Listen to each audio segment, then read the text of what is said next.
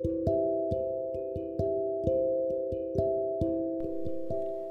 んにちは。エリンギの名もなきラジオ。第22回です、えー、2週間ぶりになります。2週間ぶりに1人になったっていうことですね。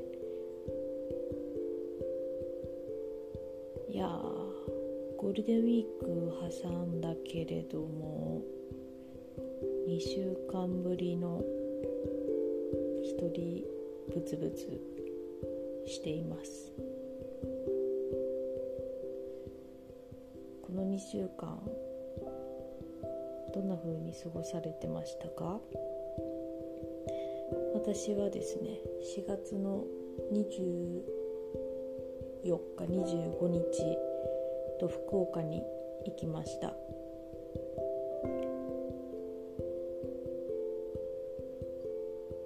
福岡のあの古典ラジオ収録でおなじみいいかねパレットに友達と2人で行ってきました。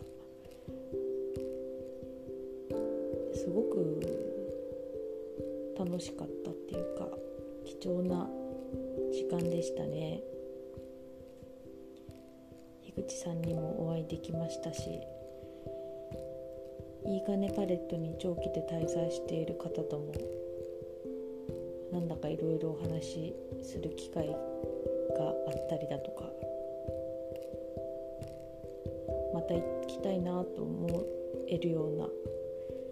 とてもいい時間を過ごさせていただきました。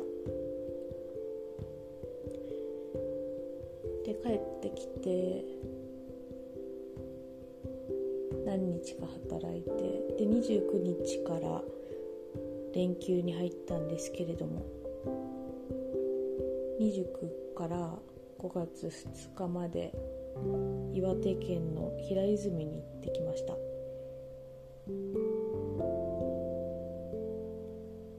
まあ、福岡も平泉も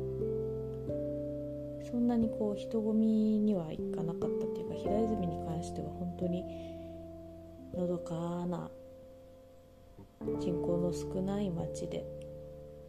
せっかくのゴールデンウィークなんだけどやっぱり東京でも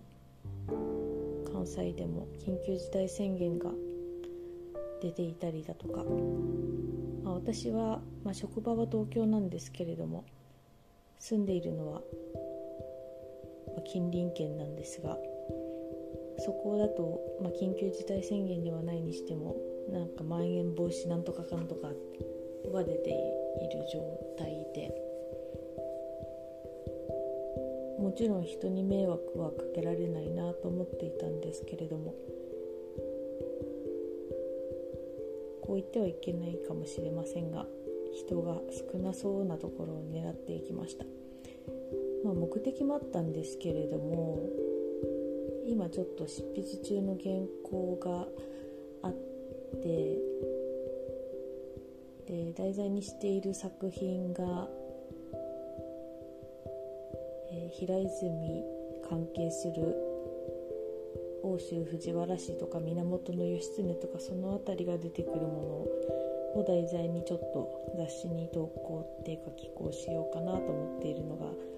あるんですけど、まあ、それのちょっとした取材っていう体もあって、まあ、あとは本当にどこにも出かけられなかったから気分転換必要だなと思って、うん、迷惑をかけないということも気をつけながら3泊4日の旅をしてきましたね、まあ、これは、えーと、夫と一緒だったので本当に1人になる時間はほとんどなくて2週間気づけば経っていました。泉29日から行ってたんですけど、まあ、東京とかも天気悪かったんですかね。29日はですね20 29日は結構雨が本降りで大変だったなっていう。基本歩きで移動してたんですけれど夜とかびしょ濡れになりました。それから30日は晴れていて30日はすごく気持ちよく過ごせてで5月1日はえっ、と雨だった雨が降ったり止んだりっていう感じかな。5月2日もそうだったかな。うん。まあ天気にはあまり恵まれなかったんですけどやっぱりとてもいい時間を過ごすことができましたね。東北は実は私は宮城県の石巻までしか北に行ったことがなくて、まあ、北海道は行ったことあったんですけど陸続きでいうと石巻までしか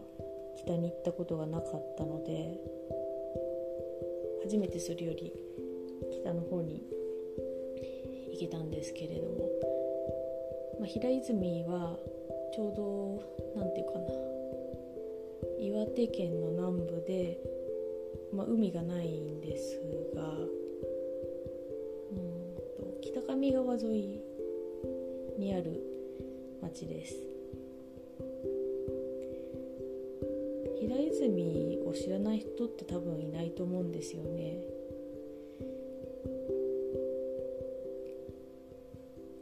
学生か中学生でもあの平安時代末鎌倉時代入る前にあの奥州藤原氏が栄えてたっていうことも勉強するし義経が兄の頼朝頼朝と対立をして義経はあのダウンノーラの戦いで兵士を滅ぼすという、まあ、ヒーローだったんだけれども、うん、独断専行気質だったらしくってあの鎌倉にいた頼朝が、まあ、ちょっと思い通りに動いてくれないっていうんで対立することになり。で若い時にかくまわれていた平泉にまた逃げるんですけどそこであの追悼令が出てで結局その、えーと、奥州藤原氏の、えーと、藤原の秀衡三代目が一番あ3代目にとても庇護されてたんだけど秀衡が亡くなった後に次いで4代目の安衡から攻められて自害したのが平泉ですよね。でその直後に頼朝は安衡を滅ぼすのでそれで奥州藤原氏は滅亡っていうことなんですけど、まあ、そういう歴史もあったしあとはあの松尾芭蕉の奥の細道ですよね。奥の細道でも平泉はとても中心的な位置を占める夏草やつわものどもが夢の後を読んだのが平泉だったので。まあそういうことで多分平泉は日本人だったら全員知ってると思うんだけど。で、まあ、いつか行ってみたいなと思ってましたね、まあ、それもあってちょっとその原稿何しようかなっていう時に平泉いけるっていうのもちょっと考えてたっていうのもあるんですけど、うん、うん、山綺麗でしたねすごく。緑が。本当に鮮やかで。私が見慣れてるのがやっぱり千葉の山っていうか、まあ、千葉は平地平野なのでほとんど山ないんですけどあの南房総はちょろっとあるんですよね、うん、あの山の感じだったりとかあとは山登るのも結構好きだから高尾の辺りとか奥多摩とかあと神奈川の最近ちょっと遠くなっちゃったんで行けてないけどえー丹沢、まあ、箱根とかもそうだけど。こういう山に慣れ親しんでいるんですけれども。東北の山もちょっと想像より穏やかでしたね。すごく好きだなというふうに思いました、う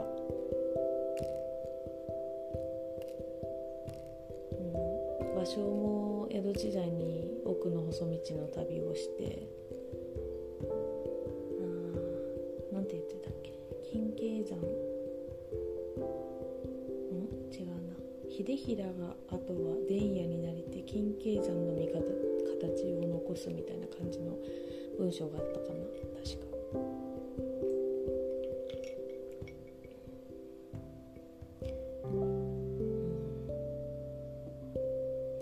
土地だけはね変わらずに残っているっていうのが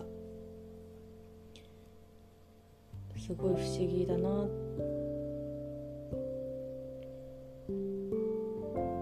藤原氏の遺体ってミイラになって今も平等院報道に眠ってるんですよね。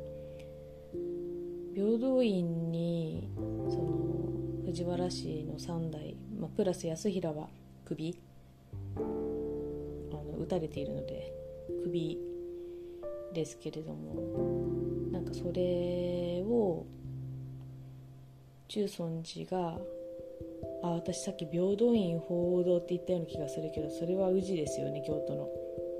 違います。中尊寺金色堂です。中尊寺金色堂に藤原氏のミイラがミイラ化したミイラを作ったわけじゃないどうやらないと言われているそうなんですけれども今もね埋葬埋葬っていうか安置埋められているわけじゃないから安置されている。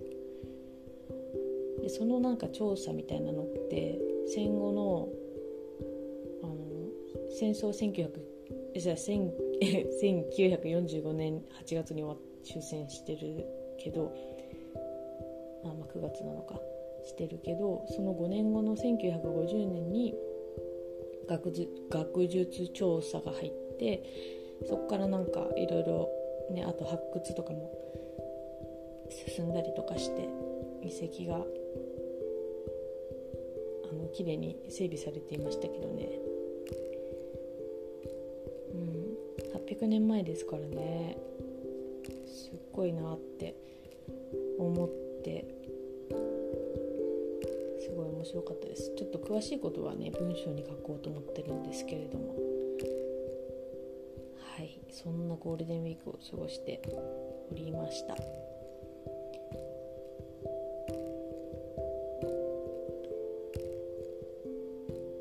い。とりあえずそんなところです。また次回。